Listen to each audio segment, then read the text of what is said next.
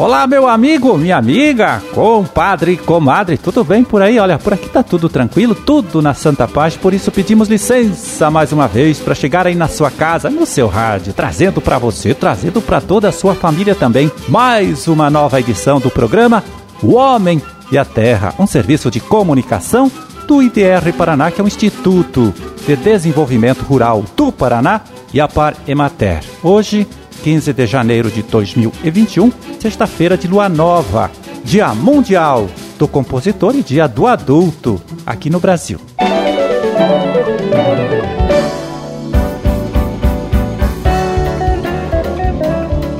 Pois é, na região de Umarama, com orientação dos técnicos do IDR Paraná e professores da UEM, Universidade Estadual de Maringá, famílias de pequenos produtores estão conseguindo melhorar a renda com trabalho no sítio, investindo na cultura do mamão. Uma novidade, né? Naquela região e também aqui para o nosso estado. Hoje, 20 agricultores já produzem esta fruta com excelentes resultados na região, faturando até 180 mil reais bruto por hectare num ciclo de dois anos, né? Quando um hectare de plantação, em dois anos, chega a produzir, em média, 70 mil quilos de mamão.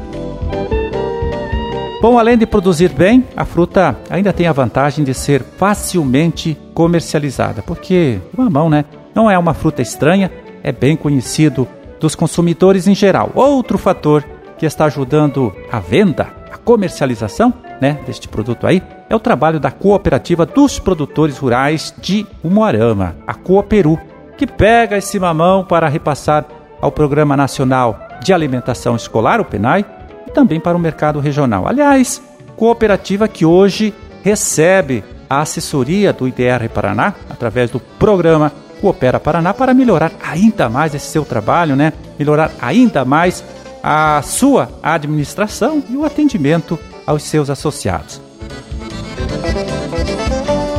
Olha então, parabéns ao produtor Francisco Tominaga de Douradina, ele que foi o primeiro a acreditar na ideia levada pelos técnicos do IDR Paraná e professores da UEM. Também parabéns aos extensionistas Bruno Pascoal, ele que trabalha na orientação aí aos produtores, e ao Rafael Meyer Matos, que assessora a cooperativa Cooperu, responsável pela venda do mamão, então, colhido pelos produtores em todo o mercado regional.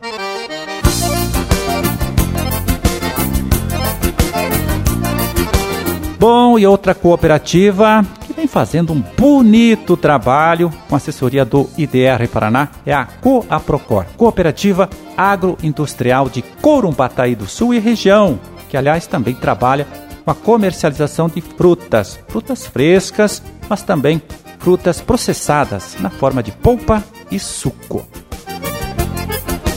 A Coaprocor, viu, tem hoje 700 associados que produzem por ano, veja só, cerca de 1 milhão e 200 mil quilos de frutas, principalmente uva, maracujá, morango, amora, abacaxi e acerola. Tudo, tudinho aí vendido no mercado nacional, com facilidade até. Com assessoria dos técnicos do IDR Paraná, né, e apoio do programa Coopera Paraná, a cooperativa agora também busca se preparar para vender essas frutas processadas no mercado internacional. E já trabalha para isso, viu? Como disse, sempre com a orientação aí do pessoal aqui do nosso instituto.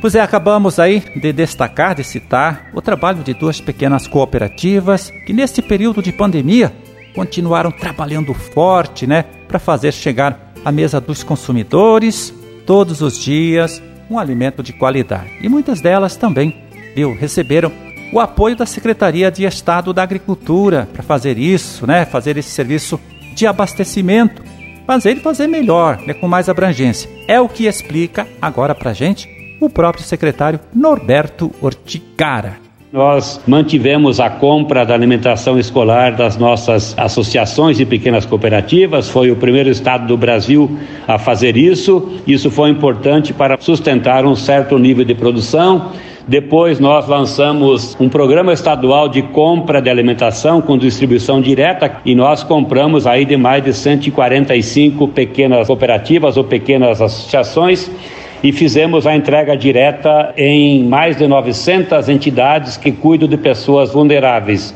Mais de 530 mil pessoas foram atendidas, continuam sendo atendidas com essa aquisição aí de mais de 20 milhões de alimentos que fizemos chegar à mesa de quem mais precisa.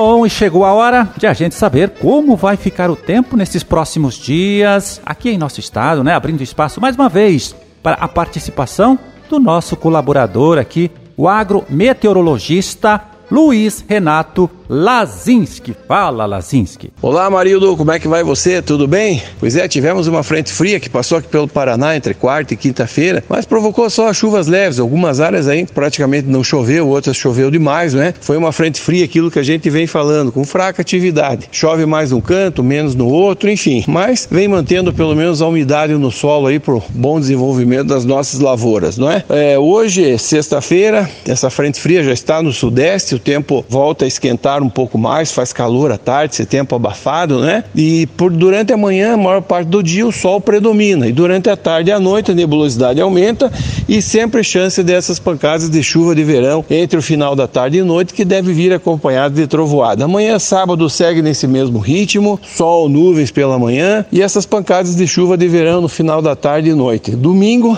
nebulosidade aumenta um pouco mais, em função aí da aproximação de uma nova frente fria aqui para o Paraná, não é? Então a nebulosidade aumenta bastante, ainda teremos sol, nuvens pela manhã e pancadas de chuva acompanhadas de trovoadas a partir da tarde e noite. E segunda, terça e quarta-feira, essa frente fria permanece aqui sobre o estado, deixa o céu com bastante nebulosidade e pancadas de chuva ao longo do dia. Chuvas mais fortes devem ocorrer entre segunda e terça-feira e essas chuvas aí vêm acompanhadas de trovoadas e também pode ser acompanhadas de algumas rajadas de vento um pouco mais forte. Na próxima quinta e sexta-feira, essa frente fria já se desloca para o sudeste e aí o tempo firme, o tempo melhor, o sol predomina aqui no estado do Paraná. As temperaturas, como eu falei, fez um pouco mais de frio aí entre ontem, hoje, durante o amanhecer, mas volta a esquentar a partir de hoje à tarde, sábado e também no domingo. E volta a cair um pouco as temperaturas um pouco mais amenas a partir de segunda-feira. Amarildo, um grande abraço a você e um bom final de semana a todos.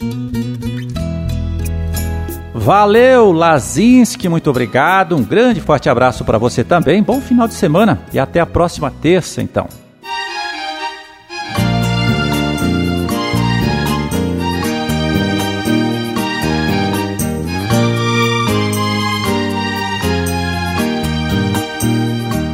Hoje vamos continuar falando aqui de frutas, pegando o relatório da Ciasa de Maringá para saber como anda o mercado desse produto, né? Como a gente falou aí no início, está mostrando um bom crescimento na região noroeste do estado. Então são valores aqui que a gente vai ver, valores médios, praticados ontem, dia 14. Vamos lá então, né? Mamão formosa, que está sendo plantado, como dissemos aí, na região de Moarama, está R$ 31,50 a caixa com 15 quilos, R$ 2,10 o quilo. Maracujá azedo, R$ 50 a caixa com 10 quilos, 5 o quilo. E morango, R$ 16 a caixa com 4 cumbucas, pesando tudo, 1,2 kg, R$ 13,30 o quilo. Tem mais, vamos lá. Uva Niágara rosada, R$ 32,00 a caixa com 7 quilos, R$ 4,57 o quilo. Amora, R$ 8,00 a bandejinha aí com 100 gramas. E abacaxi da variedade Pérola, R$ 4,44 o quilo. E o abacaxi da variedade Havaí, um precinho menor, R$ 2,27 o quilo.